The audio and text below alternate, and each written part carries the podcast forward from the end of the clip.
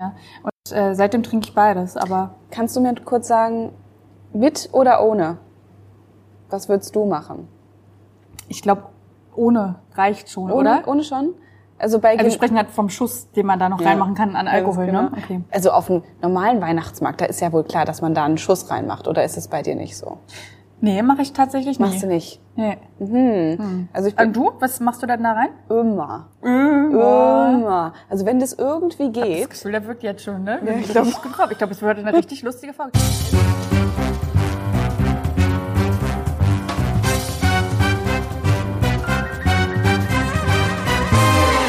Hallo und herzlich willkommen beim Wein und Weiber Podcast. Mein Name ist Mona und ich sitze hier zusammen mit meiner Kollegin Lisa.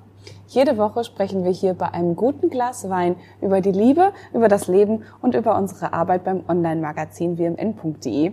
Und heute soll es um eine kleine Kuschelfolge in sich selbst geschlossene Kuscheligkeit gehen, äh, denn wir sprechen heute über Weihnachten und über Weihnachtsfilme und ähm, zur Vorbereitung auf diese Folge, nur um euch Zuhörerinnen schon mal kurz abzuholen, ähm, Lisa und ich haben es uns gemütlich gemacht. Also wir sitzen hier in unseren kleinen Kuschelcouches. Wir haben einen richtig dicken Glühwein vor uns in Weiß. Ja, ja, ja. Der ist groß. Der ist groß geraten. Schon, also da sind jetzt ist wirklich einfach eine Flasche in zwei aufgeteilt, habe Ich muss mir auch gerade die ganze Zeit so ein kleines Husten unterdrücken, weil ich schon den ersten äh, Schluck genommen habe und das ist auch ähm, reichlich Alkohol drinne. Kennst du das, wenn man dann so ja. richtig so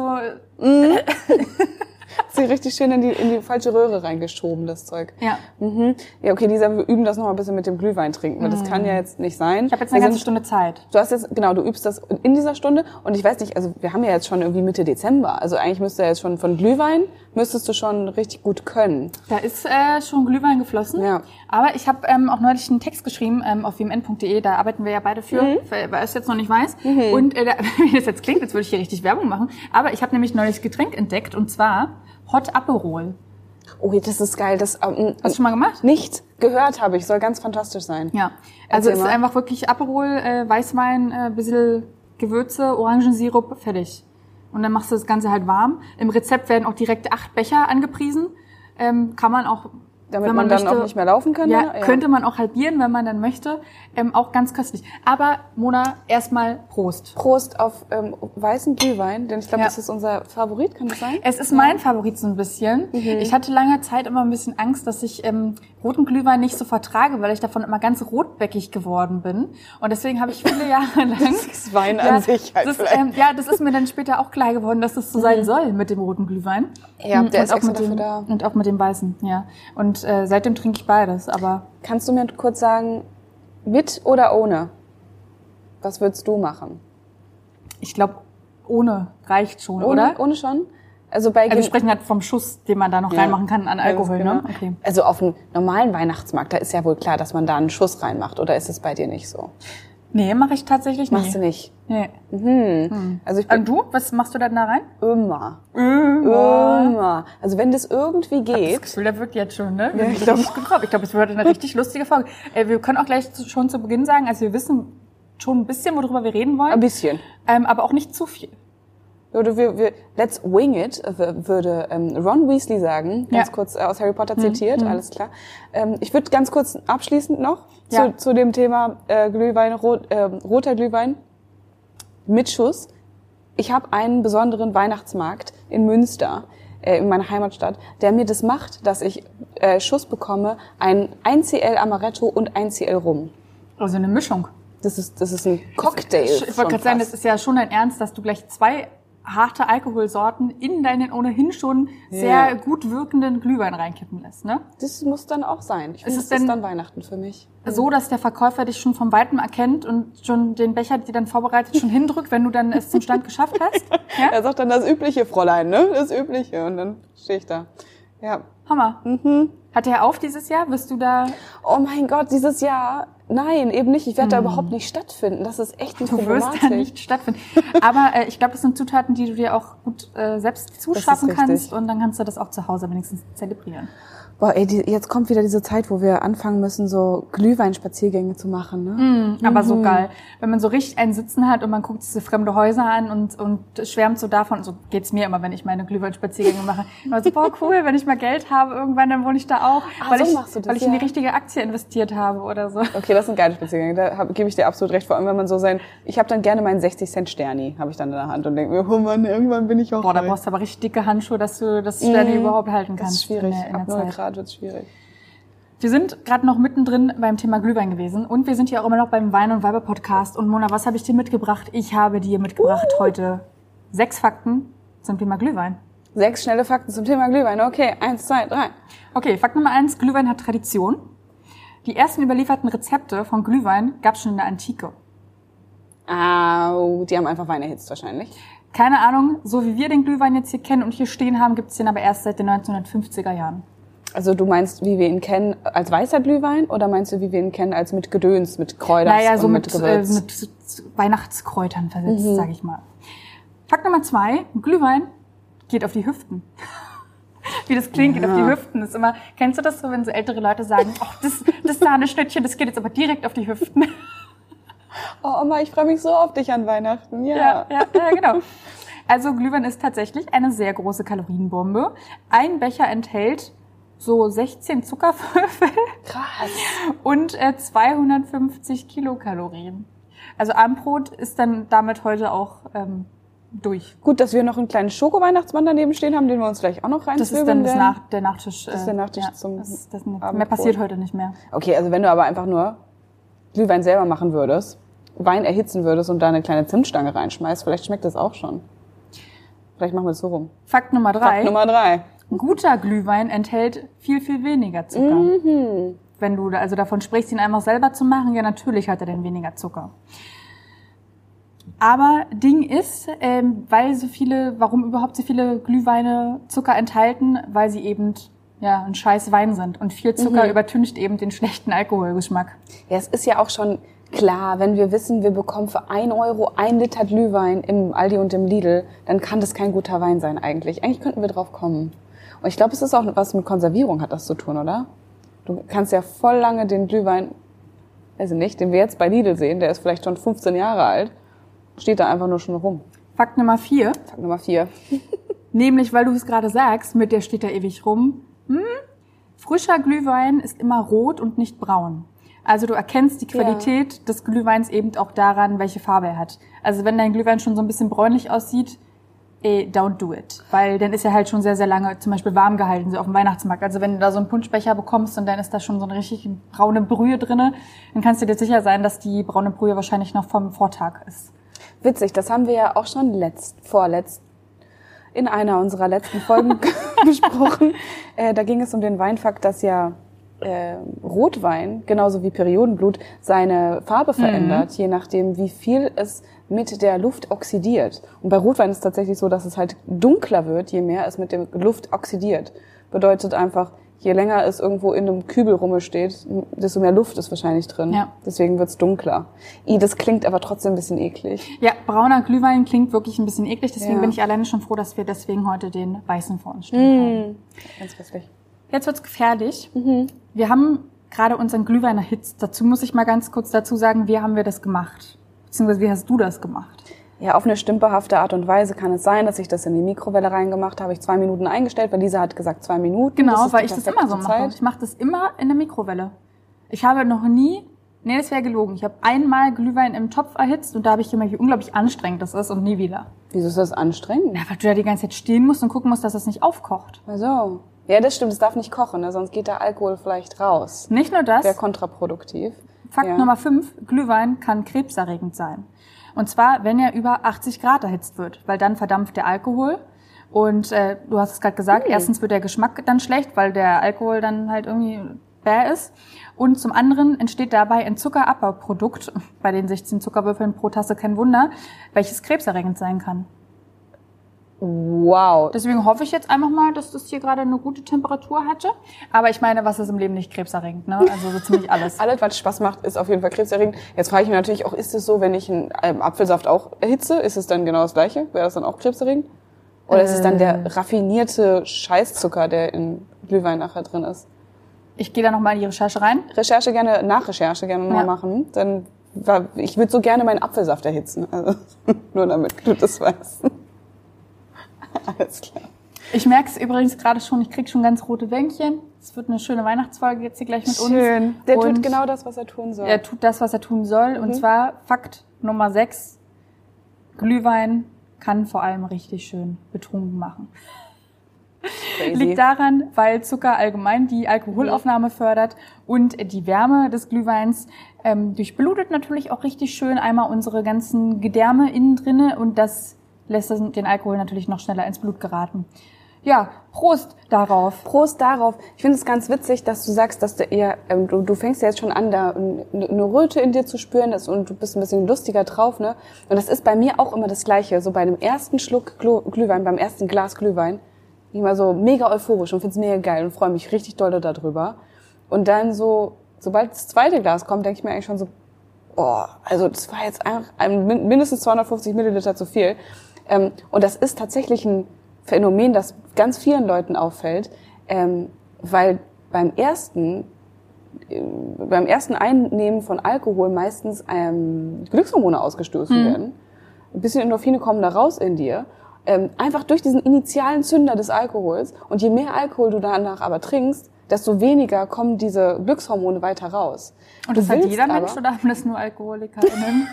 Nee, ich meine, es ist gerade voll die ernst gemeinte Frage, ob du, ob du dich schon so darauf konditioniert hast und so, oh, geil, endlich kann ich wieder ein Glas trinken. Ähm, das wäre tatsächlich schwierig, wenn das jetzt der Fall wäre. Dann würde ich mich dann vielleicht doch heute noch äh, einweisen lassen. Ja, weil ich kenne dieses euphorische Gefühl nämlich auch, deswegen Okay, asking for a friend. Nee, das, ist- das ist bei jedem, also nicht bei allen, allen Menschen, wir können ja nicht für alle sprechen, aber bei den allermeisten Menschen, die kriegen eine initiale Glücklichkeitsempfindung, wenn sie Alkohol trinken. Wenn sie den ersten oder den zweiten dicken Schluck Alkohol getrunken haben, fühlen die sich erstmal gut. Und das Problem ist ja dabei, du willst dann mehr trinken und mehr trinken und mehr trinken, weil du nochmal dieses Gefühl haben willst, stellt sich aber danach nicht mehr ein. Bisschen traurig. Ja. Das gleiche Gefühl habe ich aber, wenn ich Schokolade esse, Lisa. Ja, mach auf, äh, unseren- Ich mache jetzt hier unseren äh, kleinen Schokoladen-Nikolaus, den ich Bevor du da richtig ähm, ransabberst, äh, wir sind ja hier auch unter 2G-Bedingungen. Ja, Wir sind so. hier, wir sind hier ähm, geimpft und wir sind hier getestet. Ähm, Das ist 2G trotzdem- Plus sogar, ne? Also egal. Stimmt, das ist sogar 2G Plus, du hast komplett recht. Ja. Ähm, trotzdem werden wir jetzt nicht an dem gleichzeitig lutschen, aber deswegen ähm, würde ich dich bitten, bevor du ihm den Kopf abreißt, mir was abzumachen.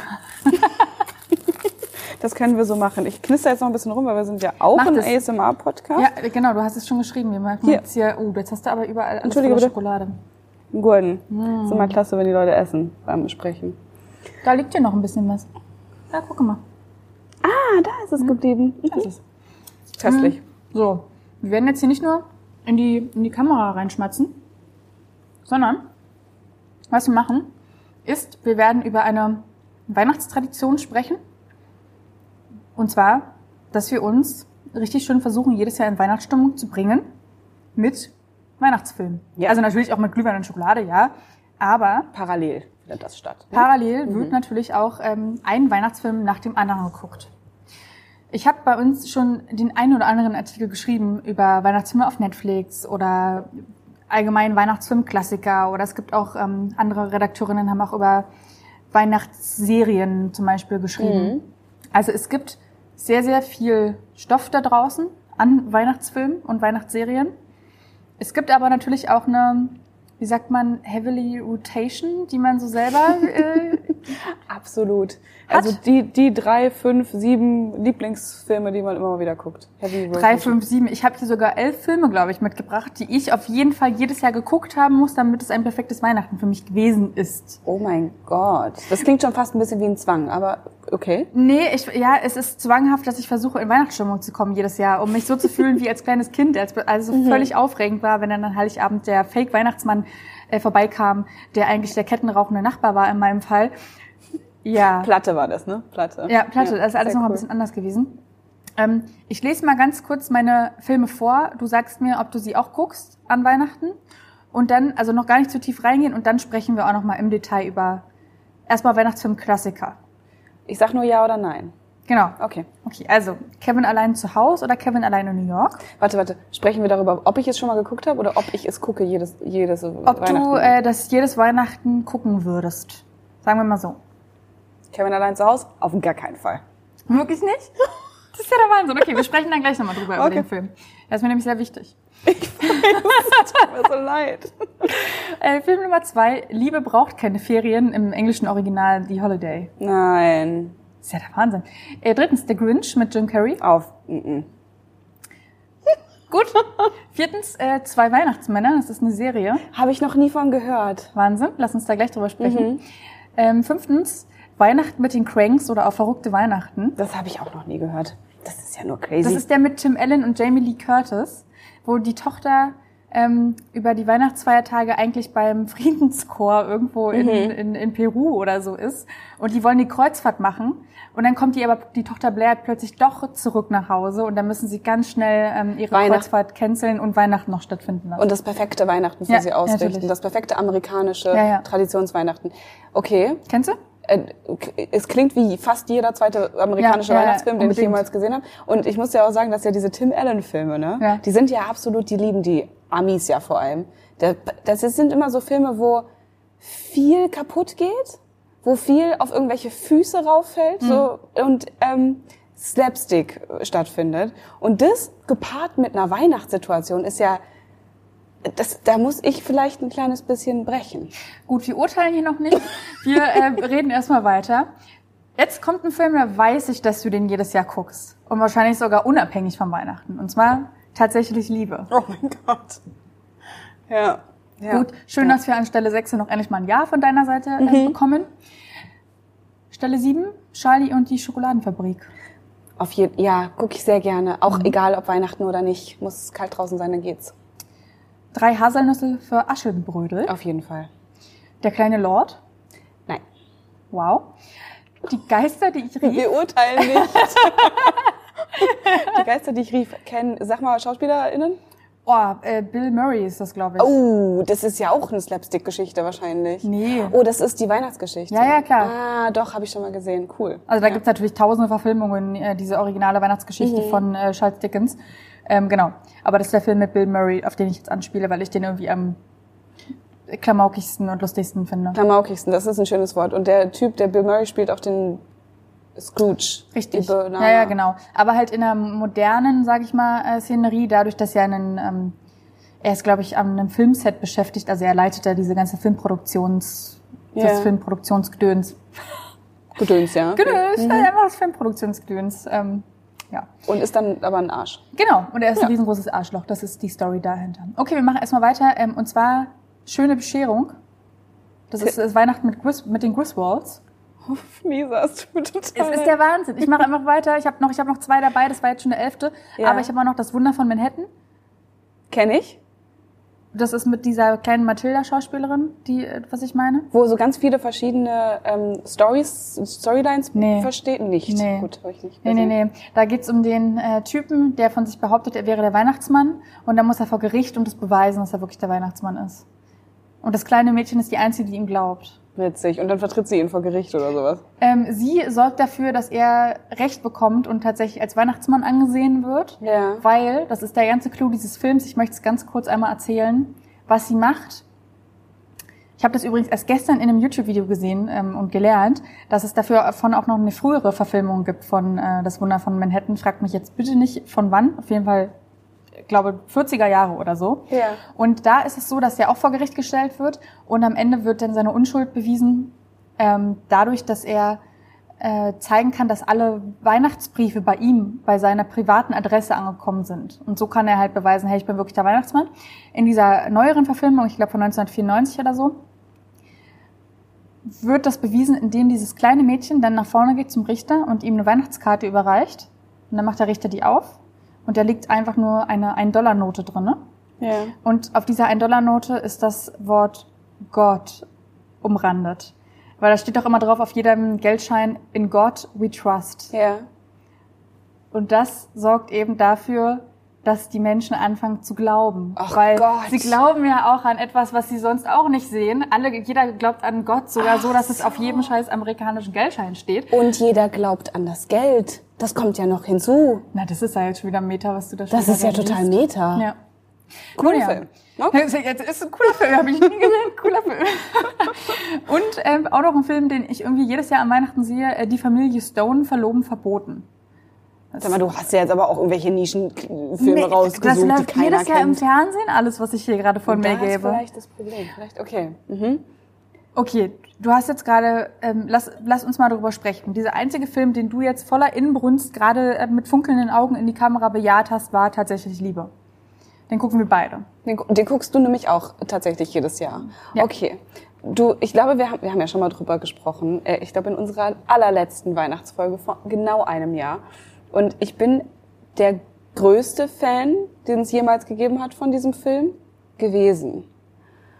Und dieser, ich habe mir Jetzt hat diesen, sich was getan. es hat sich was geändert in mir. Und also es ist ein bisschen schwierig. Ich habe mir diesen Film natürlich auch, auch Vorbereitung auf diese Folge nochmal angeguckt und habe unfassbar durchgehend geheult. Vor lauter Rührung, vor lauter Schönheit. Ich fand es einfach nur geil. Ja. Welche ist deine Lieblingsszene? Boah, also wir müssen ganz kurz dazu sagen, für alle, die diesen äh, Film tatsächlich Liebe nicht kennen, er ist von 2003 und es ist ein sogenannter Episodenfilm. Das heißt, es spielen unglaublich viele bekannte Schauspielerinnen mit, die alle ihre eigene Story so ziemlich haben, die dann zum Teil auch manchmal ineinander laufen, weil die Leute dann doch irgendwie miteinander verwandt sind. Ähm, da spielen zum Beispiel mit ein Hugh Grant, ein Colin Firth, ein Liam Neeson, äh, Keira Knightley und sogar Heike Makatsch ist da in diesem Film mit dabei und Claudia Schiffer äh, an einer Stelle sogar auch.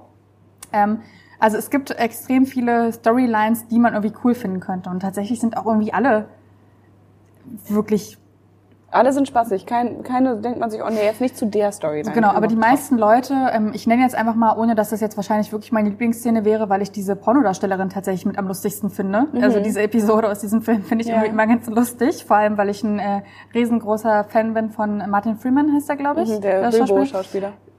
Der, der Bilbo auch. Ich kenne ihn eher hat. von, ähm, von der BBC-Production äh, Sherlock Holmes, weil er da der Watson ist. Stimmt, ja. Da kenne ich ihn eher her. So, aber ich werde jetzt äh, stattdessen lieber die klischeehafteste Szene nennen, und zwar die, als Kira Knightley an die Tür kommt Mhm. und der beste Freund ihres frisch angetrauten Ehemannes ihr seine Liebe gesteht. Mit Auf Schildern. die kitschigste Art und Weise, die es jemals gegeben hat. Ja. Auf den, er sagt ihr, sag, sag ihm, dass die Sternsinger Ja, gerade da das sind. ist das erste, das erste Blatt, weil dann ruft schon der Ehemann im Hintergrund und sagt, ähm, Schatz, wer ist es denn? Und er hat sein erstes Blatt ähm, und sagt, sag, äh, sag ihm, es sind die Sternsinger. Und dann macht er auch schon seine kleine Kassette da an. Hat er natürlich mitgebracht mit seinem kleinen Ghetto-Blaster. Es ist so 2002. ja. Und dann geht's weiter. Was erzählt er ihr denn alles auf den ganzen Schildern? Du kannst ihn bestimmt auswendig. Boah, stimmt, ich müsste die eigentlich auswendig kennen. Naja, er sagt ihr halt, ähm, du, du- bist die schönste Frau, die es jemals gegeben hat und ähm, nur weil es jetzt gerade Weihnachten ist und mit ohne irgendwelche Hintergedanken werde ich dich lieben, bis du ein totes Skelett bist und ähm, äh, schon 30 Jahre unter der Erde liegst, 300 Jahre Ja. unter der Erde liegst. Und er sagt ihr das und er sagt das theoretisch komplett ohne Hintergedanken, sagt er einfach nur, hab ein schickes Weihnachtsfest, geh mal wieder hoch zu deinem Ehemann, ich hau dann jetzt ab. Und sie ist ganz gerührt. Weil sie die ganze Zeit dachte, dass er sie nicht leiden kann, weil er sie die ganze Zeit gemieden hat. Eben weil er wusste, da sind Gefühle für sie vorhanden und deswegen wollte er ihr nicht zu nahe kommen. Aber er wollte natürlich auch das nicht ungesagt lassen.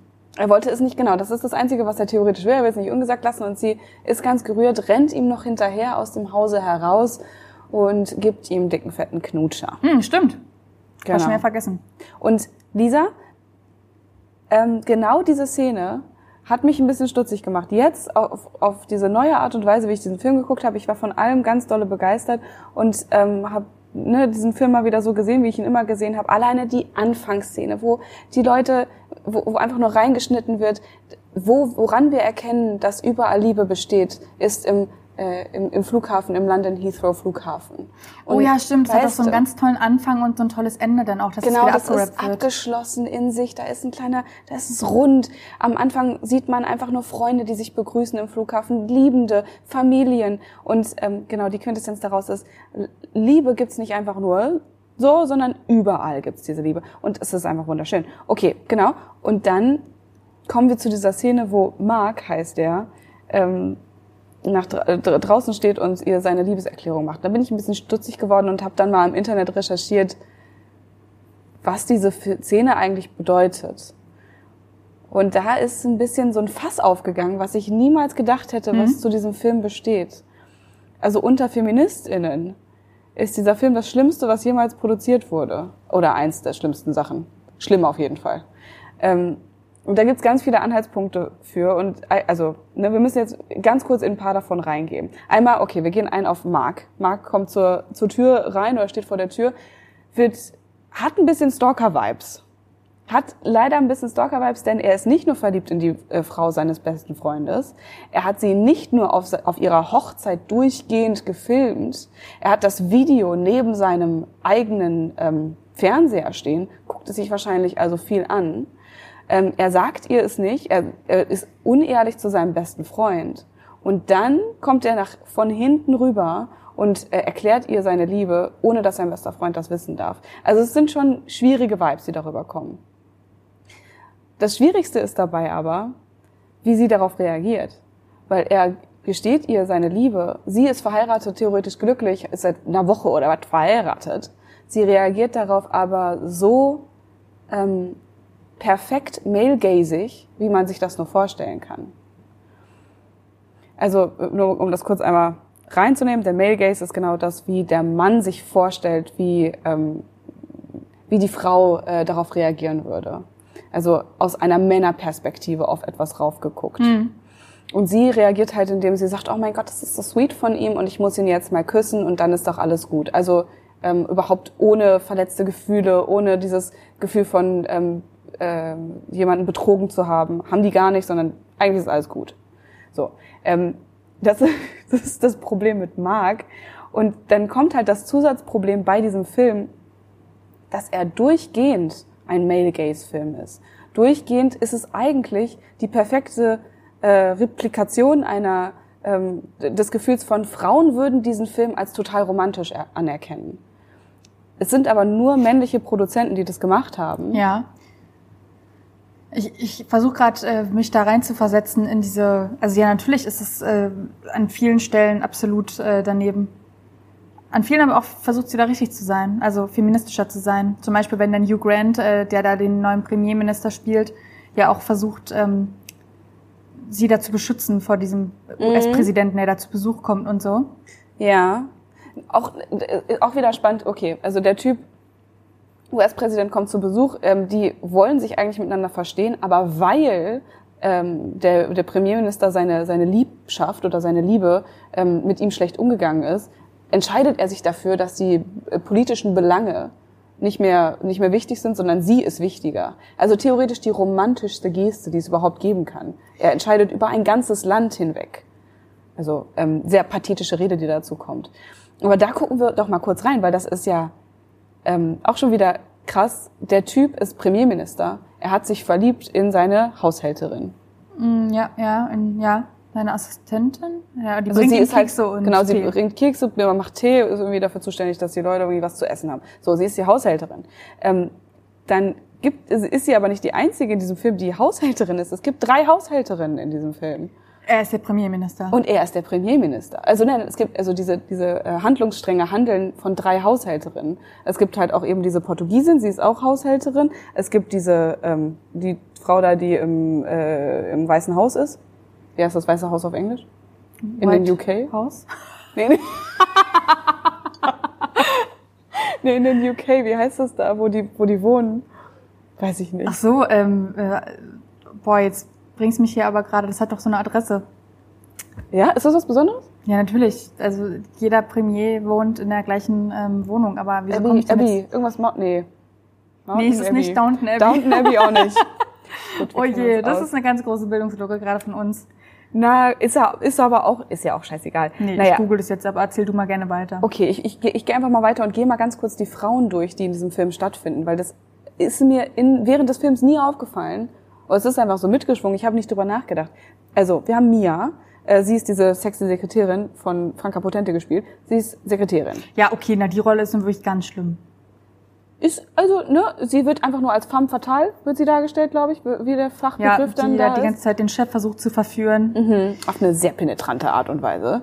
Sieht aber auch geil aus, die Frau. Okay, und dann haben wir die portugiesische Haushälterin Aurelia, dann haben wir Natalie, sie ist auch noch Haushälterin. Und wir haben Karen, sie ist Mutter und Hausfrau. Und wir haben, wir haben Judy, von der du gerade sprichst, die ähm, dieses Lichtdubel für Pornofilme, Mhm. beziehungsweise oder Pornodarstellerin, eins von beidem. Ähm, wir haben diese Juliet, diese Kira Knightley, die ist, hat wahrscheinlich gar keinen Job, weil Ja, keiner so, spricht so, überhaupt so schön auszusehen ähm, bedeutet viel Arbeitslosigkeit. Arbeit, ja. Da muss man viel Arbeit reinstecken. So, und dann äh, sind das fast alle Frauen gewesen. Wir haben aber noch die Frauen, die in Amerika stattfinden. Diese ähm, Oh Gö- mein Gott, Ne? ja, ja, ja. Ja, äh, Mona, was soll ich dir sagen? Also, ja, also du meintest jetzt gerade diese Amerikanerinnen, wo der eine Typ dann extra nach ähm, Amerika fährt, weil er endlich Genau. mal flachgelegt werden möchte und ja in Großbritannien keine Frauen für sich findet. Ähm, ja, aber äh, ich habe da nur eine Zahl für dich, äh, und zwar 2003. Das ist das Jahr, wo dieser Film äh, herausgekommen ist. Ja. Und ich erwarte da jetzt auch keine feministische Glanzleistung, aber du sprichst da schon was sehr Wichtiges an. Und zwar nämlich, weil wir natürlich diesen Film auch bis heute noch gucken und Ja, äh, und dadurch vielleicht auch noch Stereotype reproduziert werden. Aber ich gebe dir absolut recht, dass ich auch an vielen Stellen mir so dachte, puh, das könnte man aber noch besser machen. Könnte man heute, würde man das heute noch so machen? Na, hoffentlich nicht. Aber ich glaube trotzdem, dass es äh, oftmals noch so gemacht wird. Wir werden auch gleich noch darauf zu sprechen kommen, Mhm. weil wir werden heute nicht nur über Weihnachtsklassiker sprechen, sondern wir werden auch über die Versuche eines Netflix sprechen, es besser zu machen und zeitgemäßer zu machen. Netflix versucht da auf jeden Fall einiges. Also es, ja. Ja. und also auch damals ist ja schon, wenn wir jetzt über unsere Kindheitsfilme sprechen, gab es ja jetzt nicht nur Rollen, in denen Frauen einfach nur, weil sie, weil sie sich Hausfrau waren und äh, dem kompletten Klischee entsprochen haben. Es gab ja auch immer die Force nach draußen gehende coole Frau. Ähm, zu- äh, zum Beispiel hier der Klassiker Grinch, ne? Da ist es doch auch so, dass da mega die traditionellen Rollenbilder ja theoretisch passieren, ganze Zeit. Und gleichzeitig gibt es aber eben dieses kleine Mädchen, was halt die coolste Sau von allen ist. Also jemand, der halt wirklich irgendwie versucht, Liebe zu schenken und dabei noch ähm, ganz viele Abenteuer erlebt. Also es gibt es immer, irgendwie schwingt das immer mit. Äh, aber im Großen und Ganzen ist das schon teilweise ziemlich schwierig. Ich möchte dir aber trotzdem noch ein, zwei Sachen sagen zum Thema. Aber bevor Ja. du das tust, muss ich unsere Bildungslücke füllen. Ach so, ja, hast du was gefunden? Ja, es ist die 10 Downing Street. Oh, die ja, die Downing, nicht Downton Abbey, weil wir jetzt hier schon wieder völlig verblendet von irgendwelchen Historiendramen sind. Äh, fiktiven Historiendramen, nochmal dazu gesagt. nee, es ist die Downing Die Street. Downing Street, da wohnt er. Da wohnt er. Da wohnt der Premierminister von England, der mit seiner schicken äh, Haushaltsdame ähm, anbändeln darf. Dann gehen wir direkt mal vielleicht rüber in, ähm, was, was machen eigentlich die Männer in diesem Film in Tatsächlich Liebe? Wir haben einen Premierminister. Ja, wir haben einen Premierminister, wir haben einen Pornodarsteller. Erster Mann. Wir haben Ähm, einen super Rockstar. Ja, stimmt, den gibt's ja, den gibt's ja auch noch. Dann gibt's noch den äh, verwitweten Ehemann, der äh, richtig auf Claudia Schiffer geiert. Richtig. Aber mit Erlaubnis seiner verstorbenen Ehefrau. Ey, Hammer. Das ist ja einfach, Aber das ist halt Frau. das Geile. Weil, also theoretisch ist es ja ein einziges Märchen. Alles ist irgendwie, alles ist schön, alles ist gut, alles ist toll. Keiner von diesen Männern verhält sich schlecht. Die Männer gewinnen auf ganzer Linie. Weil selbst der Typ, der seine Frau verloren hat, der Typ, der, von dem die Frau weggestorben ist, der kriegt es irgendwie hin, dass sein jetzt Sohn glücklich ist und er kriegt Claudia Schiffer. Was soll ich dir sagen? Er ist einfach nur geil. Ja, gut. Dann haben wir aber nicht nur das Männer- und Frauenproblem, sondern wir haben auch noch das Problem des Fatshamings, was viel passiert. Aber ich, we- also ich glaube, 2002 ist sowieso durchgehend Fatshaming. Erinnerst du dich an die Szene? Ähm, ja, und dann fällt mir auch direkt, wenn wir schon über Hugh Grant sprechen, natürlich Bridget Jones ein, Ja. äh, die ja auch in die gleiche Zeit fällt. Und da geht's ja auch permanent um ihre Figur. Meine Güte. Aber ich glaube, du sprichst jetzt auf die Assistentin mal wieder des Premierministers äh, an, die ja da an jeder Stelle irgendwie ähm, mit einem breiten Hinterteil ähm, betitelt wird. Genau, vor allem auch von ihrer Vorgesetzten wird ihr dann gesagt, sie, oder über Ja, sie genau. wird Er, gesagt, er sagt, äh, wie heißt sie in dem Film? Heißt sie nicht Natalie? Ich weiß es gerade nicht. ja, sie heißt Natalie, ja, ist Genau. richtig, ist richtig. Und ähm, dann sagt doch der Premierminister, ähm, ja, Sie kennen doch Natalie, zu der anderen, die da bei ihm arbeitet. Und und dann sagt sie so, ach so, das ist doch die mit dem breiten Hintern. Richtig. So, ja, so in die ganz Richtung. genau ne? sowas, ja. Und dann, also genau das haben wir einmal, obwohl sie halt aussieht wie eine ranke, schlanke Gerte. Das haben wir einmal. Und dann gibt es noch die Schwester von der Aurelia, die immer durchgehend als die fette, die hässliche und ähm, die ähm, blöde bezeichnet wird. Ähm, also er kommt hier. Wer ist jetzt Aurelia nochmal? Au- Aurelia ist die das portugiesische Hausmädchen äh, von dem Schriftsteller, äh, der von Und ihre der Mark Schwester. heißt. Genau, und davon die Schwester. Weil die beiden gehen, äh, er holt sie ja dann ab und möchte sie gerne heiraten. Er fliegt extra nach ähm, Marseille und will da ganz gerne äh, sie Mhm. abholen, um sie dort kurz äh, zu ehelichen. Und Mal trifft da mal eben. Und er trifft da aber erstmal auf ihre dicke Schwester. Und die dicke Schwester ist halt, jeder weiß, dass sie so fett ist, dass sie keiner haben will. Dass sie niemals einen Typen bekommen wird. Das ganze Dorf ist ganz außer sich, weil, äh, die, weil die denken, dass diese dicke Frau einen Mann bekommt. Und ihr Vater nennt sie im Film Oton Dun Miss Dunkin' Donuts 2002. Was soll ich dazu sagen? es ist ein bisschen problematisch. Auch da möchte ich jetzt einfach bitte das ähm, Jahrzehnt davor schieben und einfach hoffen, Ja, dass solche ja. Dinge der Vergangenheit angehören. Puh, ähm, ja. Problematischer Film. Ja, was wir dem Aber Film, nicht, der, aber nicht der einzige. Ah, voll, voll, voll und ganz. Was wir dem Film vielleicht noch irgendwie zugutehalten können, ist, dass er es geschafft hat, sehr ähm, integrativ zu sein, was das Thema verschiedene Ethnien angeht. Also Ja, das POC stimmt. finden viel statt. Ich glaube, es liegt halt auch zum großen Teil daran, dass London einfach so Ja, ja, ja, unfassbar das stimmt. divers ist, dass das überhaupt nicht anders geht. Das da nicht zu machen, wäre schon Das wäre drüber. absoluter Bubble-Film dann. Ja. Okay.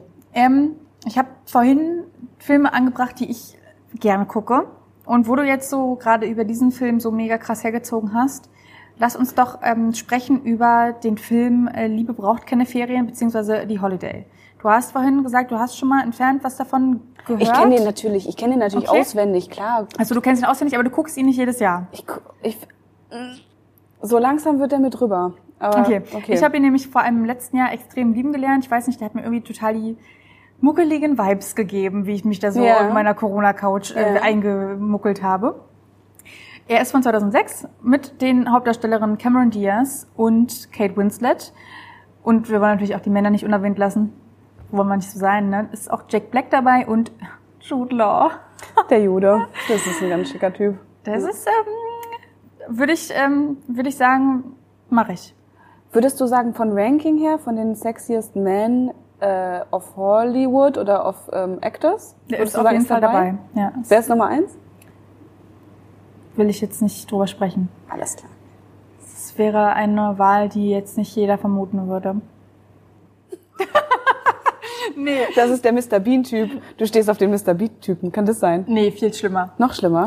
Äh, Matthew McConaughey. Matthew Mc... Ist das schlimm? Naja, ich glaube, es ist jetzt nicht so most common, dass Menschen äh, sagen, boah, ja, geil. Äh, Kommt drauf an, welche Zeit Matthew McConaughey, ne?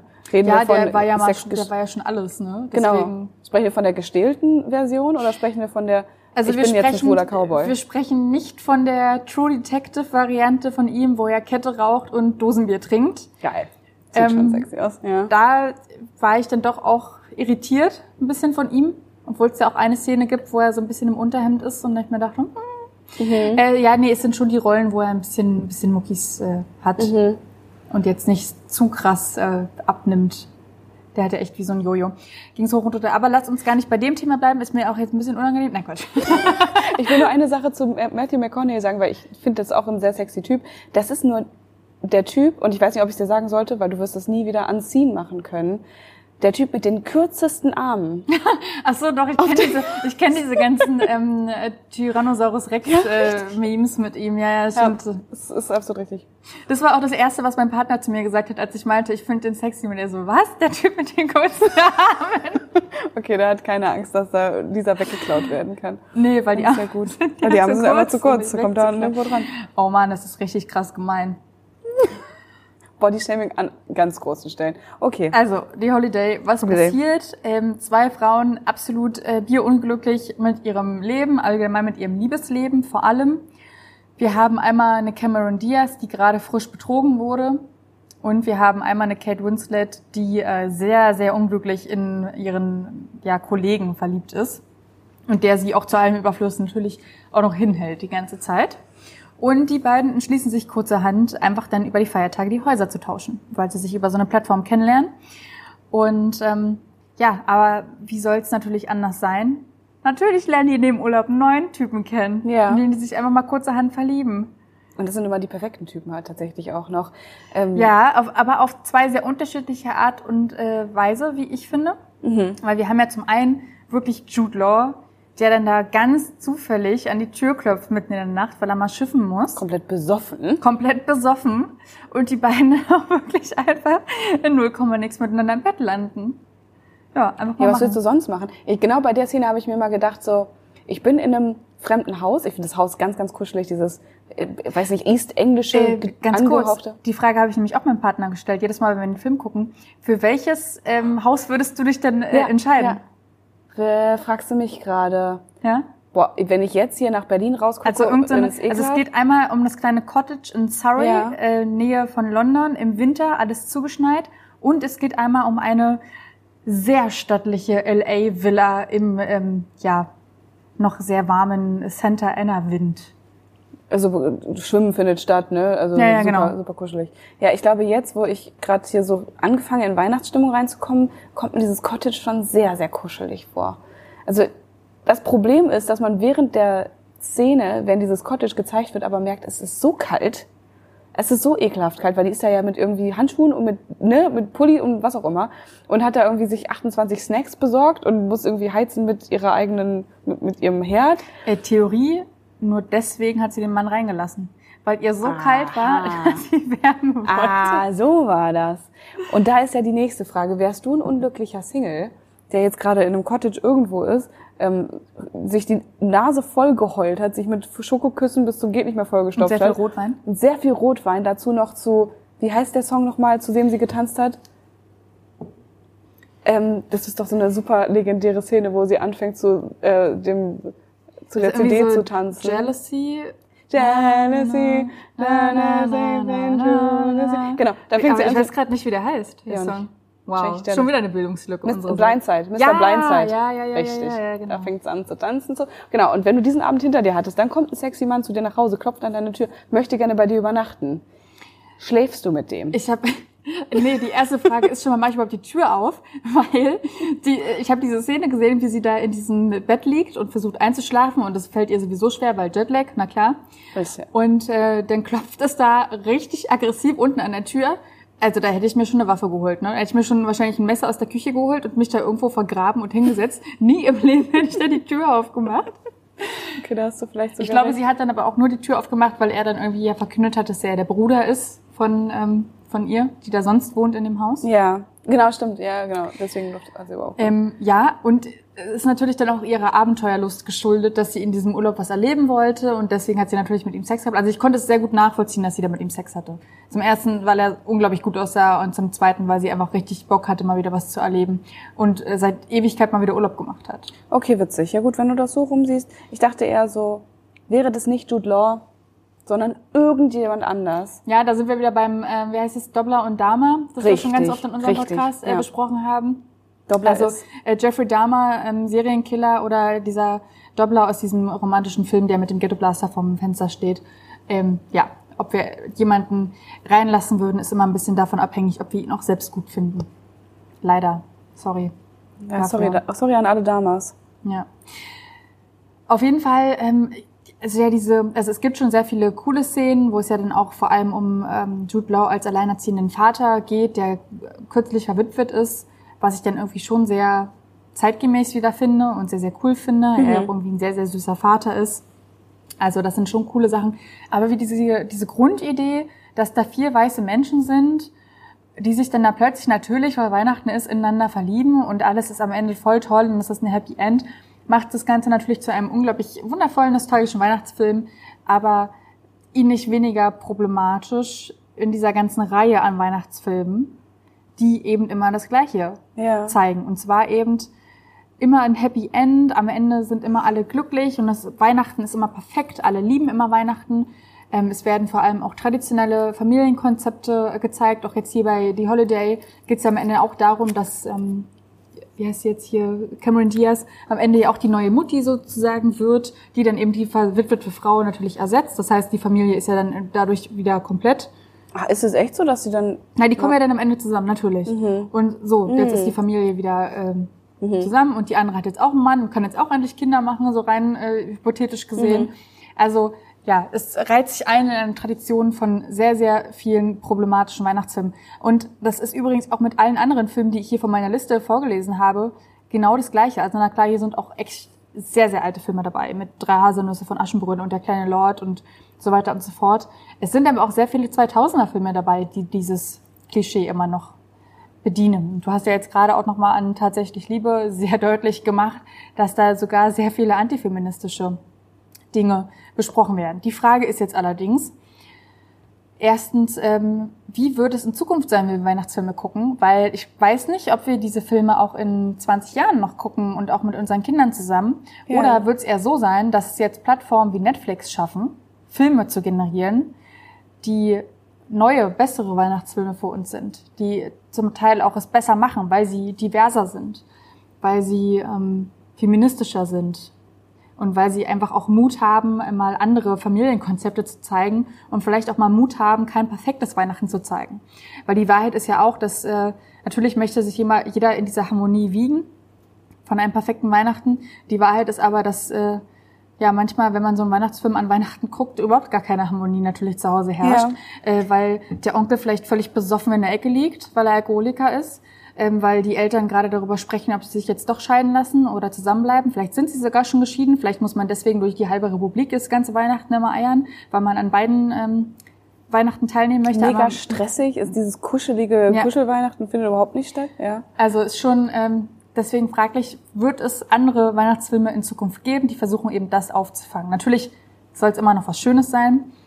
So, und da gibt's ja jetzt schon so einige Versuche von Netflix. Sie versuchen es an jeder Stelle. Mhm. Ja. Du hast uns da was mitgebracht. Naja, also ich habe Filme aufgeschrieben, die ich schon selbst geguckt habe auf Netflix. Ja, also kurz um da noch mal reinzugehen, also bevor es geht auf jeden Fall immer darum, in jedem Netflix-Weihnachtsfilm, höre ich dich jetzt so raus, äh, es ist ein schönes Weihnachten, es ist ein perfektes Weihnachten, Weihnachten wird zelebriert. Das war in den Klassikern so, wollte ich damit sagen. Ja, okay. Und jetzt war, ist meine Frage, die ich in den Raum stelle, ähm, hat Netflix den Mut, es mal anders zu machen mhm. und ähm, ja, Filme diverser zu gestalten? Ja, okay, erzähl. Ja, nee, also das ist tatsächlich eine Frage, die ich jetzt in den Raum stelle und die, die können wir jetzt äh, gerne erörtern ähm, ich habe jetzt einfach mal aufgeschrieben, was ich schon geguckt habe. Also ist kein Netflix-Film, läuft aber auf Netflix. Unter anderem ist Dirty Office Party. Weiß ich nicht, ob du das geguckt hast. Oh, das klingt tatsächlich, als würde es eher ähm, auf You und dann Porn. Nee, äh, ist, ist, ist lustig. Dirty Office Party. Dann gibt's ähm, die Christmas Chronicles. Never heard. Wow. Dann gibt's Love Hard. Da weiß ich, dass du den gesehen hast, weil ich es dir aufgetragen habe, ihn ja, zu gucken. Und du bist dabei ein bisschen gestorben. Wir reden gleich darüber. Äh, dann gibt es auch noch den Film Single All the Way, den hat unsere liebe Anne, unsere Social Media Beauftragte, hier mit reingegeben. Single All the Way. Dann gibt es auch noch eine ganz kitschige Serie, die ich extra gestern noch mal zu Ende geguckt habe, und zwar Dash und Lily, die aus dem Jahr 2020 ganz frisch dabei ist. Und wir haben auch noch eine sehr problematische Serie, die ich aber nicht unerwähnt lassen möchte, mit dabei. Und zwar über Weihnachten. Angesichts der Zeit, lass uns über den Versuch von Netflix sprechen, einen coolen Weihnachtsfilm zu machen mit dem Titel Love Hard. Love Hard. Der Film ist von 2021, also ganz, ganz frisch mhm. dabei in diesem Jahr. Ähm, Hauptfiguren sind unter anderem Nina Dobrev und Jimmy O'Jang. Ja. Und ähm, Bona, erzähl, worum geht's in dem Film? Also im Grunde geht's um eine ein bisschen eine Sex and the City, äh, Sex and the City Verschnitt, äh, wo eine junge Redakteurin. Echt, ich habe da eher mich drinnen gesehen, aber nicht, dass du sagst. Du bist die Carrie Bradshaw von Berlin auf jeden Fall und sie ist die Carrie Bradshaw von New York, ist es glaube ich auch. Irgendwie so.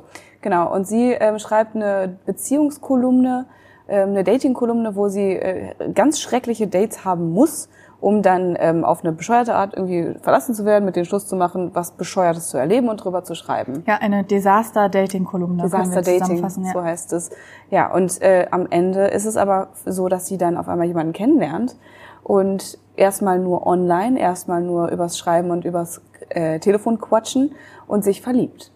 Sie verliebt sich so doll, dass sie sich denkt, Mensch, wie wäre das eigentlich, wenn ich vielleicht Weihnachten bei diesem Typen verbringen mhm, würde? Weil er ihr unter anderem schreibt, äh, es wäre so schön, wenn wir an Weihnachten zusammen sein könnten. Genau, genau. Eine, eine schöne Aussage, die er da trifft. Und sie denkt sich, Mensch, das ist doch mein Startschuss, dann buche ich jetzt mein Ticket nach Milwaukee oder wo auch immer die dann irgendwie stattfindet. Ganz kleine, kleinste Kleinstadt, ja. Genau, irgendwie kleine Kleinstadt und äh, Dorf und muss dann aber hinfliegen, weil Amiland ist so groß, dass man überall hinfliegen muss. Und sie versucht es noch irgendwie für ihren Verleger da gut zu erklären und meint so, ja, aber ich will jetzt hier die perfekte Liebesgeschichte erzählen und ich glaube, das ist the one und niemand anderen brauche ich mehr zu daten jemals, weil ich mache jetzt äh, ne, die perfekte Dating-Kolumne. So, das ist äh, Prämisse. Sie kommt da an bei dem Typen, den sie da ähm, beehren möchte und der Typ sieht aber komplett anders aus, als der sich gezeigt hat in seinem Online-Profil. Der ist nämlich Chinese und sieht anders aus. Ich weiß gar nicht, ob er Chinese ist, wirklich, oder? Er ist Chinese. Ja? Ja. Und das ist eine Sache, die tatsächlich ein bisschen problematisch ist, finde ich. Wo ich, wo ich, vielleicht gehen wir gleich drauf ein, vielleicht sollen wir jetzt Nee, schon. ich weiß gerade nicht, was du, was du meinst, worauf du hinaus möchtest, meine ich. Also der Typ ist, er, er gibt sich aus als ein ähm, Amerikaner, ähm, Also um, mal, um, US-Amerikaner. um einmal das Wort dafür zu benutzen, also es handelt sich um einen typischen klassischen Catfish. genau, genau, Cat, Cat- ja. Catfishing bedeutet, dass du dich also im Internet als jemand anderes ausgibst.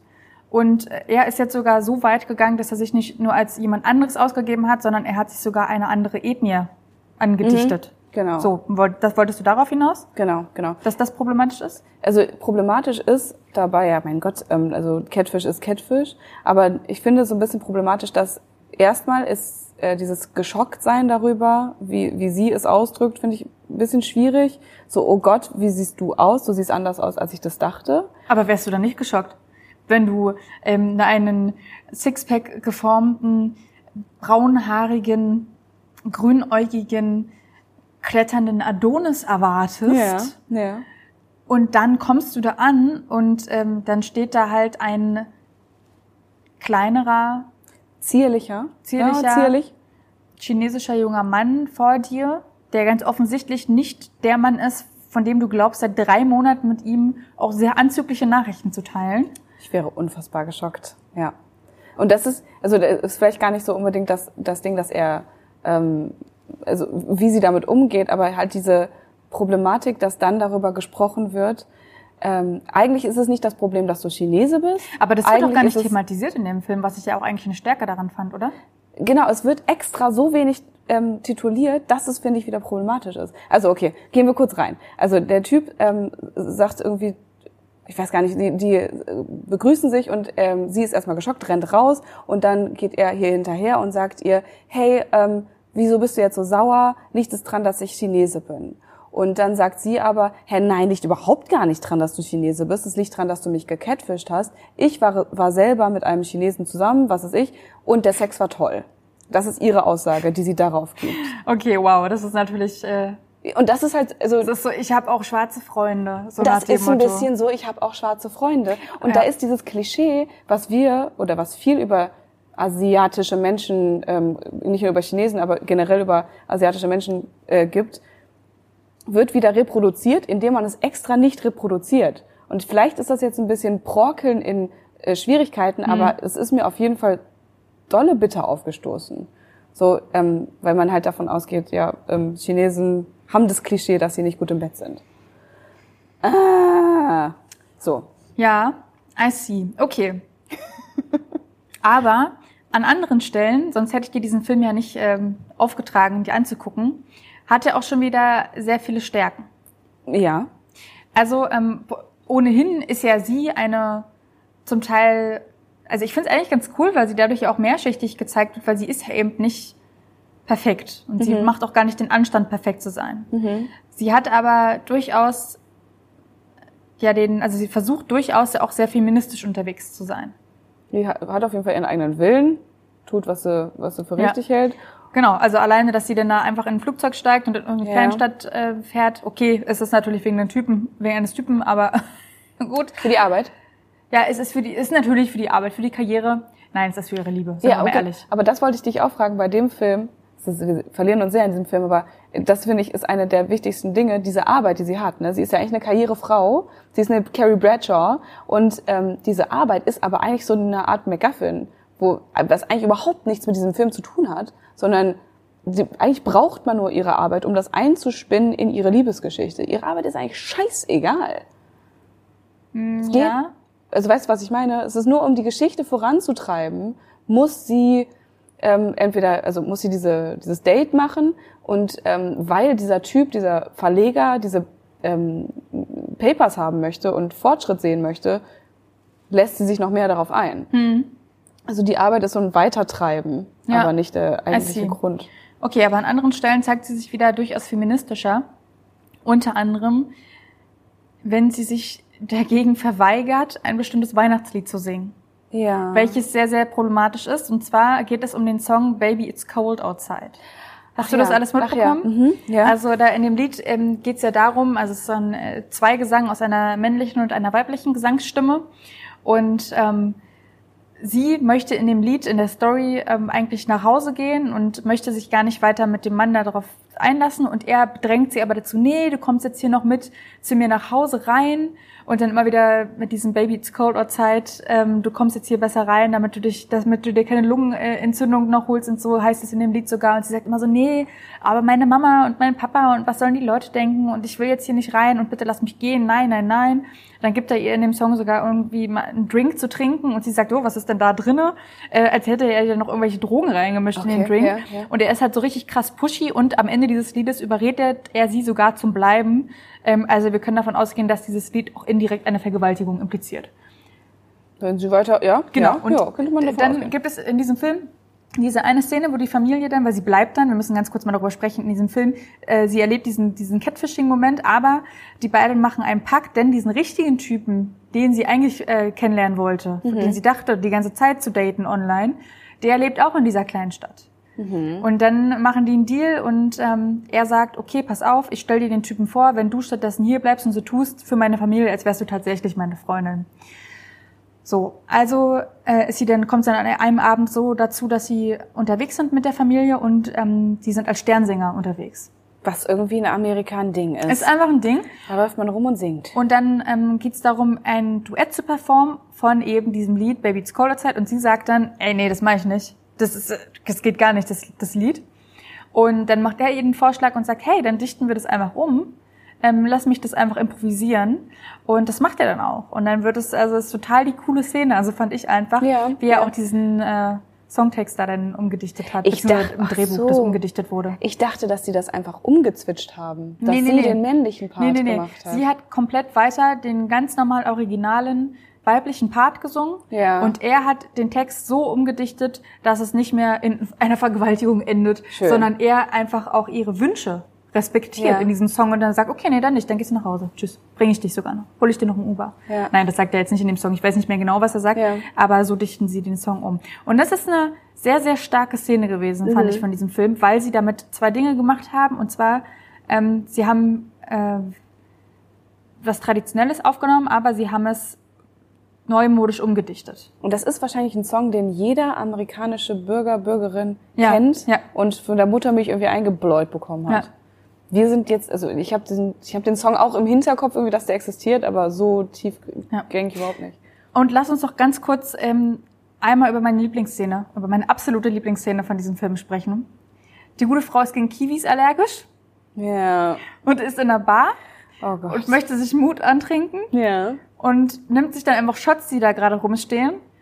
Ist nur doof, weil es sind Kiwi-Shots. Natürlich. Natürlich den der Kiwi Und äh, sie möchte sich Mut antrinken, weil sie richtig einen sexy Dance machen möchte auf einem Tisch für eben diesen Typen, den sie eigentlich dachte zu daten, der da zufälligerweise auch in dieser Bar ist. Und dann quillt sie selbst an wie eine Kiwi im Gesicht. Und diese Szene ist einfach, ich weiß nicht, ich habe mich, ich hab mich lange schon nicht mehr so beömmelt, weil sie da so unglaublich sexy auf diesem Tisch getanzt hat und sich so gefühlt hat in diesem Moment. Ja. ja. Und dann hat sie so ein unglaublich aufgeschwollenes Gesicht. Und sie fand sieht sich irgendwann im Spiegel Ja, und, und merkt dann so. Alter, ich sehe aus wie, äh, wie Quasimodo. Fandst Mhm. du das nicht unglaublich lustig oder fandst du das auch schon wieder problematisch? Boah, ich fand es, oh, ich finde solche Sachen immer generell nicht so witzig, wenn Leute auf einmal so ultra aus der Haut fahren und dann auf einmal so richtig abdre abdrehen und dann super cool aussehen wollen. Also, das war, sie hatte einen Coyote Ugly Moment, ne? Ein kleines bisschen. Es war ihr persönlicher Coyote Ugly Moment und das hat sie ja auch ganz gut gemacht. Aber ähm, das war, das war so sexy. Das war so wieder dieses Ding ich stelle mich äh, mit einem ganz knappen Röckchen auf den Stuhl und zeig dir, ähm, dass ich ähm, vielleicht kein Höschen anhabe und dann findest du mich gut und dann möchtest du mich daten. Weiß ich nicht, ob das denn wirklich die Message ist, die wir da mitgeben sollen. Und dann hat sie ja, sie ist ja nicht von sich aus selbstbewusst. Sie ist selbstbewusst, weil sie einen unfassbar geilen Körper hat, weil sie irgendwie aussieht wie ne, äh, Pamela Anderson. Und dann ist sie aber nicht mehr selbstbewusst, weil ihr schönes Gesicht findet nicht mehr statt. Also es geht nicht um ihre Tanzskills. Naja gut, also da ging es ja dann auch darum, ob ihr gleich die Luftröhre als das nächstes kommt erschwerend äh, zu, zu, ist zu das geht. so richtig? Aber sie hat ja ich- nicht mitgekriegt. Aber vorher. ich gebe dir da absolut recht. Ähm, so, aber das ist ja dann, dieser Film versucht da natürlich auch sehr, sehr viele problematische Dinge anzusprechen. Und ihre ganze Figur ist natürlich auch eine problematische. Ich habe es gerade schon Mhm. gesagt, sie ist permanent auf der Suche nach einem Typen. Und ähm, ja, okay, auch dieser Film endet mit einem Happy End, weil sie ja dann tatsächlich den Typen findet. Äh, weiß ich nicht, können wir es jetzt spoilern? Wenn ihr das jetzt nicht gespoilert. wissen wollt, dann spult jetzt hier ganz oft viel vor. Tschüss. Bis später. Und ähm, ja, am Ende kommt sie dann tatsächlich ja mit dem Typen zusammen, der sie gecatfischt hat. Ja. Und zwar, wie? Äh, wie? Ja, indem nämlich intertextuell auf den tatsächlich Liebefilm angespielt wird, über den wir gerade gesprochen haben. Sie steht so, da ja, stimmt, mit ja. den Plakaten, wie in dem Film tatsächlich Liebe. Obwohl, und erklärt ihm dann doch noch, dass sie ja total heiß auf ihn ist und ja mit ihm gerne die Zukunft verbringen möchte. Es ist so witzig, dass so viele Leute, so viele Filme schon diesen Film repliziert Ja, haben. Ne? ja. Irgendwie wird er immer wieder aufge aufgegriffen. Ähm, ja, also ganz schön am Ende, dass es dann nicht dazu kommt, dass sie den heißen Adonis will, sondern halt irgendwie den Catfish-Typen und sie dann ganz glücklich sind.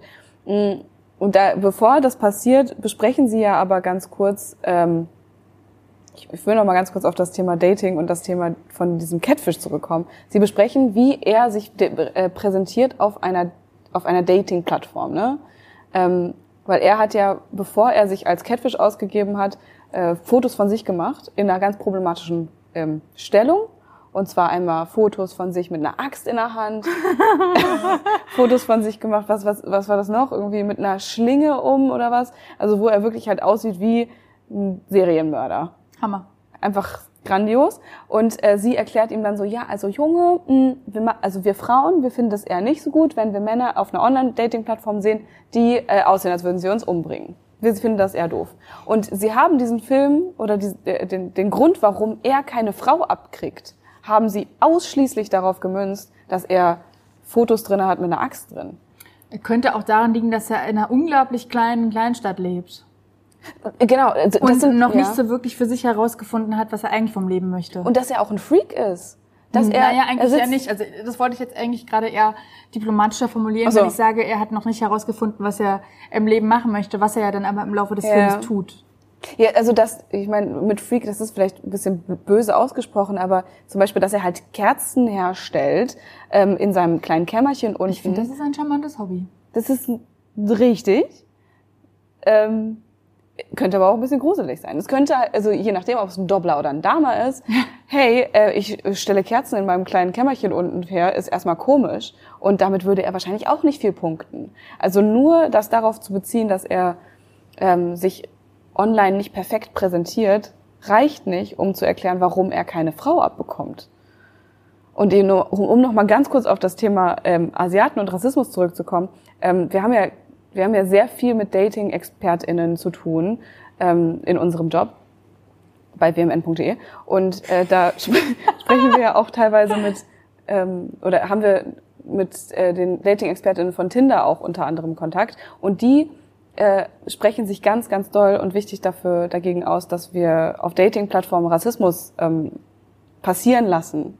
Und auf ganz vielen Dating-Plattformen passiert es aber, dass alleine in so einer Bio, in so einer äh, ne? Profilbeschreibung. Prof Profilbesch ich kenne das so, das englische Wort. Ah, natürlich. Äh, in, in der Profilbeschreibung schon rassistische Tendenzen zu sehen sind, sowas wie, ähm, also bei, bei Grindr habe ich das gehört, dass das viel passiert, ähm, dass da steht No Asians. Und das sind halt auch, also es ist viel Rassismus, der innerhalb von einer Dating-Plattform passiert. Und es wäre an der Zeit vielleicht für so einen Film, der schon so sowas spielt, das vielleicht auch anzusprechen. Um es einfach mehr zu thematisieren. Ja, Mhm. kann ich absolut nachvollziehen. Ich finde es interessant, ähm, weil ich nach dem ersten Sehen diese, diesen Film irgendwie amüsant fand. Mhm. Ich glaube, es ist auch jetzt nicht unglaublich schwer gewesen, mich zu überzeugen, weil ich habe wirklich, wirklich, viel- also Netflix produziert wirklich viel Scheiße an Weihnachtsfilmen. es ist unglaublich. Die Filme sind zum Teil so schlecht, es ist gar nicht mehr auszuhalten. Quote? Also, das, was ich dir da, also wirklich 80 Prozent ist Müll. Wirklich. ich habe mir auch letztes Jahr schon viel angeguckt zu Weihnachten in der Wildnis. Ähm, boah, was gibt's noch alles? Auch hier dieses, was ich vorhin vorgelesen habe, Single All the Way. Ähm, da geht's wenigstens schon mal um eine äh, homosexuelle Beziehung.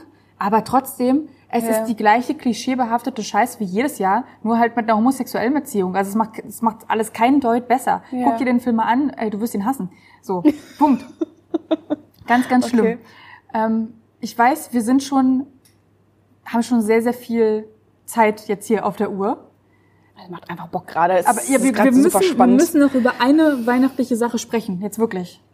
Wir müssen darüber reden. Wir haben es angeteasert, wir müssen es machen. Wir haben es angeteasert und es muss jetzt einfach noch passieren. Die Zeit muss jetzt sein.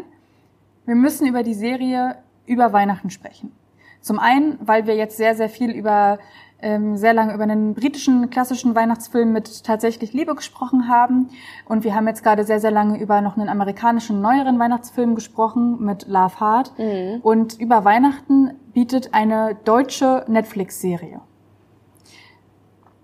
Original Netflix-Produktion. Original Netflix-Produktion von 2020 mit Luke Mockridge als Hauptperson. Ja. Mit Luke Mockridge als Hauptperson, ursprünglich geschrieben von Christian Huber, das Buch. Und äh, ich habe, bevor ich den Film, die Serie geguckt habe, das Buch gelesen. Und ich habe dieses Buch geliebt. Und danach Hm. habe ich auch die Serie geliebt. Weil ähm, das, was in diesem Film und der Serie mitkommt. Man ja, muss direkt dazu sagen, dass du das nochmal aus einem anderen Blick siehst, weil du selbst aus einer Kleinstadt kommst. Ne? okay, Münster ist jetzt, ist eine Stadt. Es ist eine stattliche Stadt, aber ja, voll. Ich als Berlinerin lasse das jetzt unkommentiert. Ja, genau, dieser kann nicht mitreden. Aber das ist gen ganz genau, das ist genau das, was passiert, wenn du als, hey, ich bin in der großen Stadt angekommen, zurück nach Hause kommst. Diese Stimmung ist in diesem Buch und in dieser Serie so perfekt dargestellt. Ähm, es gibt diese Anfangsszene, wo er nach Hause kommt, wo er vom Bahnhof abgeholt wird von seinem Vater. Und dann ist, Oh ja. und, und er stellt sich so vor, wie er seinen Vater umarmt und na, Sohnemann, alles gut und oh, es ist schön, dich zu sehen. Und er stellt sich das aber nur vor. Und eigentlich, was passiert ist, er steht irgendwie auf dem Bahnsteig und Vater sagt, na, vier Minuten zu spät? Und das war die Konversation, die da stattgefunden hat. Dann wird wahrscheinlich noch darüber gesprochen, dass die Deutsche Bahn öfter vielleicht mal Verspätung hat. Und das ist dann aber wirklich alles gewesen. Ja, und das ist halt das Geile, weil, ähm, sorry, will ich nicht unterbrechen, aber das ist Westfalenland. Vom Allerfeinsten. Ein bisschen trockener Humor. Ja, äh, nicht aber nicht Humor, trocken. sondern einfach, trocken. Okay, ja. cool. Ähm, ich habe die Serie damals auch gesehen und fand sie okay für eine deutsche Mhm. Serie. Also jetzt nicht überragend, aber okay. Heute sehe ich das mit ein bisschen einem anderen Blick. Aber lass uns noch mal ganz kurz darüber sprechen. Also der kommt dann da an zu Hause und äh, er ist irgendwie so ein gescheiterter Musiker, der sowieso kein Geld verdient ähm, und kommt jetzt da an und dann trifft er da direkt auf seinen kleinen Bruder, der jetzt zu allem Überfluss noch seine Ex-Freundin datet. Und dann ist er äh, total verletzt davon und da geht's schon mal los, dass er ein unglaubliches Macho-Gehabe an den Tag legt und so tut, als wäre seine Ex-Freundin sein Eigentum. Ja. Und äh, okay, das ist jetzt die eine Sache. Und dann legt er aber auch noch ein weiteres Alpha-Männchen-Gehabe an den Tag, weil er dann da irgendwie eine Bäckerei, ähm, ich wollte gerade sagen Bäckerei-Fachangestellte, ich sage einfach mal die Bäckerin der Stadt. Bäckereifachangestellte ist das schönste Wort, ja. Ja, das die, ist so, die Bäckerin der Stadt datet er dann. Fleischwarenfachangestellte gibt's auch noch, ne? Ja, ja. Und äh, die Bäckerin datet er und nicht nur das, sondern er, er vögelt, sage ich jetzt mal wirklich so, er vögelt die Bäckerin auch noch auf der ähm, auf ihrer Arbeitsfläche auf den Plätzchen, die dann an, an die ganze Stadt verteilt werden sollen. Und findet es auch noch richtig geil. Und als er dann noch so eine richtig miese Rede vor der ganzen Stadt hält, äh, weil er ja so erzürnt ist darüber, dass sein Bruder jetzt mit seiner Ex-Freundin zusammen ist, ähm, erzählt er das auch noch der ganzen Stadt und äh, sagt dann so, hier die ganzen Plätzchen, die ihr hier gerade esst, da haben wir übrigens drauf, äh, muss man glaube ich piepen, wie ich hier gerade spreche, aber nee, da hat man drauf gefickt, äh, wir beide übrigens so. Könnt ihr gerne wegpiepen vom Videoteam, ist okay. Ich verstehe es, äh, dass es schon wieder sehr expliziter Content ist, der hier von mir ähm, durch die durch die Bande geht. Äh, ja, so. Und damals hat man das so geguckt und dachte so, oh, okay, krass, krass geschauspielert. Ich kann diese Serie nicht, nee, ich werde sie nie wieder mir angucken, weil ich das jetzt Ach, deswegen? Ver- Nee, Also, nicht nur deswegen, sondern weil, und jetzt muss ich direkt was vorab sagen, es ist immer so, ähm, im Zweifel für den Angeklagten, wir müssen ganz kurz einmal die Hintergrundgeschichte dazu aufmachen. mach mal auf. Es gab einen kleinen, es gab ein Gerichtsverfahren gegen Luke Mockridge nach den Vorwürfen von Ines Agnoli, dass er sie versucht habe zu vergewaltigen. Dieses Verfahren wurde allerdings aufgrund mangelnder Beweise eingestellt. Was dann passiert ist, ist, dass äh, unter anderem der Spiegel aber eine sehr, sehr breit angelegte Recherche und ähm, Reportage veröffentlicht hat von sehr vielen anderen Frauen, die sich mit Vorwürfen gegen seine Person geäußert haben. Und ähm, ja, mehr möchte ich dazu gar nicht sagen. Im Zweifel für den Angeklagten, also er ist äh, rechtlich immer noch als äh, unschuldig zu betrachten. Es muss jetzt aber einmal an dieser Stelle einfach erwähnt werden, weil das für mich einer der Gründe ist, warum ich diese Serie nicht mehr gucken kann. Mhm. Und nicht werde. Wir haben da schon mal drüber gesprochen beim Thema Michael Jackson in der Halloween-Folge und ähm, da halte ich wirklich auch weiterhin an meinem Credo fest. Wie siehst du das? Ja, also ich kann dich total nachvollziehen. Ähm, und ich bin ja genau auf der äh, gegenteiligen Meinung, theoretisch auch was Michael Jackson angeht. Ich höre Michael Jacksons Musik unfassbar gerne, weil ich diese Musik liebe. Und diesen Film habe ich geguckt und habe ihn angefangen zu lieben, weil ich das Buch liebe. Ähm, und würde sagen, vielleicht können wir das so, ähm, vielleicht kommen wir so auf einen Nenner. Es gibt noch ganz viele andere Menschen, die an diesem Film mitgewirkt haben. Mhm. Nehmen wir zum Beispiel so einen Christian Huber, der sich ultra gefreut hat wahrscheinlich, dass sein Scheißbuch mhm. äh, verfilmt wurde. Oder alle anderen SchauspielerInnen, die da irgendwie stattgefunden haben. Die haben es jetzt irgendwie nicht verdient, dass wir sagen, wir gucken die, das Zeugs nicht mehr an, weil äh, ein problematischer Schauspieler dabei ist. Vielleicht können wir uns so irgendwie einigen. Weil anders. Du, ich, ich sehe das, ich sehe das ganz genauso, aber ähm, ich, kann, ich kann es mir nicht angucken. Äh, okay, weil also es mir wirklich? da wirklich kalt den Rücken runterläuft. Ach krass, also krass. Also wenn du eine Sexszene mit Luke Mockschitz sehen würdest, dann ähm, würdest du so, ähm, würdest du daran erinnert werden, was du glaubst, was was wir glauben, was passiert ist, was mit Ines Anioli passiert ist. Und das sage so. ich halt als eine Frau, die nicht persönlich äh, betroffen ist von sexueller Gewalt. Ich sage das aber für alle Frauen, die betroffen sind von sexueller ja. Gewalt. Ja. Und dass es halt extrem triggernd ist. Mhm. Also generell. Könnte triggernd sein. Also es könnte triggernd sein für Personen, die wissen, dass sie, dass äh, Luke Mockridge anscheinend Sachen gemacht hat. Ähm, wenn die das nicht wissen, dann ist es ein schöner Film. Selbst dann ist es jetzt kein überragender Film, habe ich halt schon von Anfang an gesagt. Also äh, Serie, müssen wir nochmal dazu sagen. Ja. Kleine, kleine Miniserie ist das. Äh, ja, wollte ich aber mal äh, drüber sprechen, weil ich das ganz krass finde, weil ich dir halt diesen Film auch jetzt dieses Jahr wieder ganz hoch immer äh, angepriesen sehe auf Netflix. Mhm. Mir so denke, nee, ich kann es nicht mit mir vereinbaren. Ja, okay, also aber jeder kann das ja theoretisch für sich selber entscheiden. Nee, unbedingt, soll auch jeder für sich selbst entscheiden. Und ich sag nochmal an der Stelle, einfach nur, um mich da wirklich rechtlich abzusichern jetzt, ne? Also. Dass Luki jetzt nicht hier um die Ecke kommt und sagt, Fräuleins. So nicht? Nö, glaub ich, ich glaube, dass der ähm, schon ein gutes Anwaltsteam, Anwaltsteam dahinter sich hat. Das ist auch ganz richtig und deswegen betone ich es nochmal. Ihm ist keine Schuld rechtlich nachgewiesen. Deswegen ähm, ist er da immer noch als unschuldig zu betrachten. Ja. Und in meinem Kopf ist es trotzdem schwierig. Ja, ich verstehe das voll. Also wenn wir jetzt mal vielleicht, vielleicht schaffen wir es irgendwie, oh, du, du nicht, aber vielleicht schaffen wir es irgendwie, ähm, abseits dieser, dieses Schauspielers auf diesen Film drauf zu gucken oder auf diese Stimmung, die dieser Film mitgibt, drauf zu gucken. Weil dafür lebt ja diese Serie. Nichts anderes ist irgendwie spannend daran. Diese Stimmung, die über Weihnachten passiert. Mhm. Und ähm, es ist, du, du kommst in der, in, in der Anfangsszene irgendwie rein in diese, äh, in dieses Haus von diesen Eltern. Es ist alles irgendwie so leicht angespießt so eine leicht angespießte Vorstadtsituation. Und es ist einfach geil. Da hängt vielleicht ein kleines äh, Strohsternchen in der Ecke. Und du denkst dir, ja, das ist, das ist zu Hause, das ist Weihnachten zu Hause. Und da, deswegen ist dieser Film, glaube ich, so, oder diese Serie so mega bekannt und wichtig geworden. Weil es ist, es, es spielt nichts Besonderes damit, sondern es ist einfach alles so, ja, kuschelig. Kuschelig, bisschen spießig, bisschen deutsch. Ja. Lisa wird diesen Film nicht mehr gucken. Das ist doch vollkommen in Ordnung. Wir haben uns jetzt gegenseitig viele Filme um den Kopf geworfen, die wir nicht mehr gucken können. Ähm, und nicht mehr gucken wollen. Könntest du mir denn jetzt noch zwei, drei Dinge mitgeben, zwei, drei Filme, die ich auf jeden Fall noch hin bis zu Weihnachten gucken muss? Nee. Habe ich dir alle madig gemacht?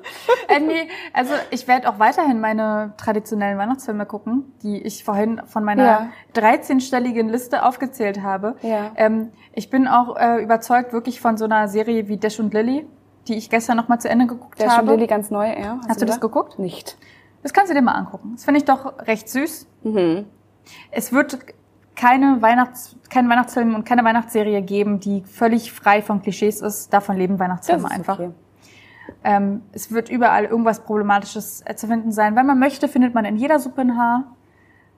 Ist so. Ja, es muss jetzt nicht unbedingt eine so verharte Suppe sein, wie es bei tatsächlich Liebe der Fall ist. Wenn irgend, also jeder kennt diesen Film. Und trotzdem wirst du den weiter gucken. Und trotzdem werde ich ihn jedes Jahr wieder weiter gucken. Und ich werde, ähm, ich würde mich freuen, auch wenn ihr äh, da draußen noch was dazu zu sagen habt, weil jeder kennt diesen Film und jeder hat was wahrscheinlich zu jeder Szene zu sagen. Wenn es euch auch problematisch vorgekommen ist, dann sagt doch gerne Bescheid ähm, an wmn.funkemedien.de.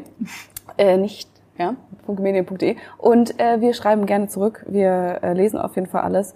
Und wenn ihr das nächste Mal dabei sein wollt, dann würden wir uns auch sehr freuen.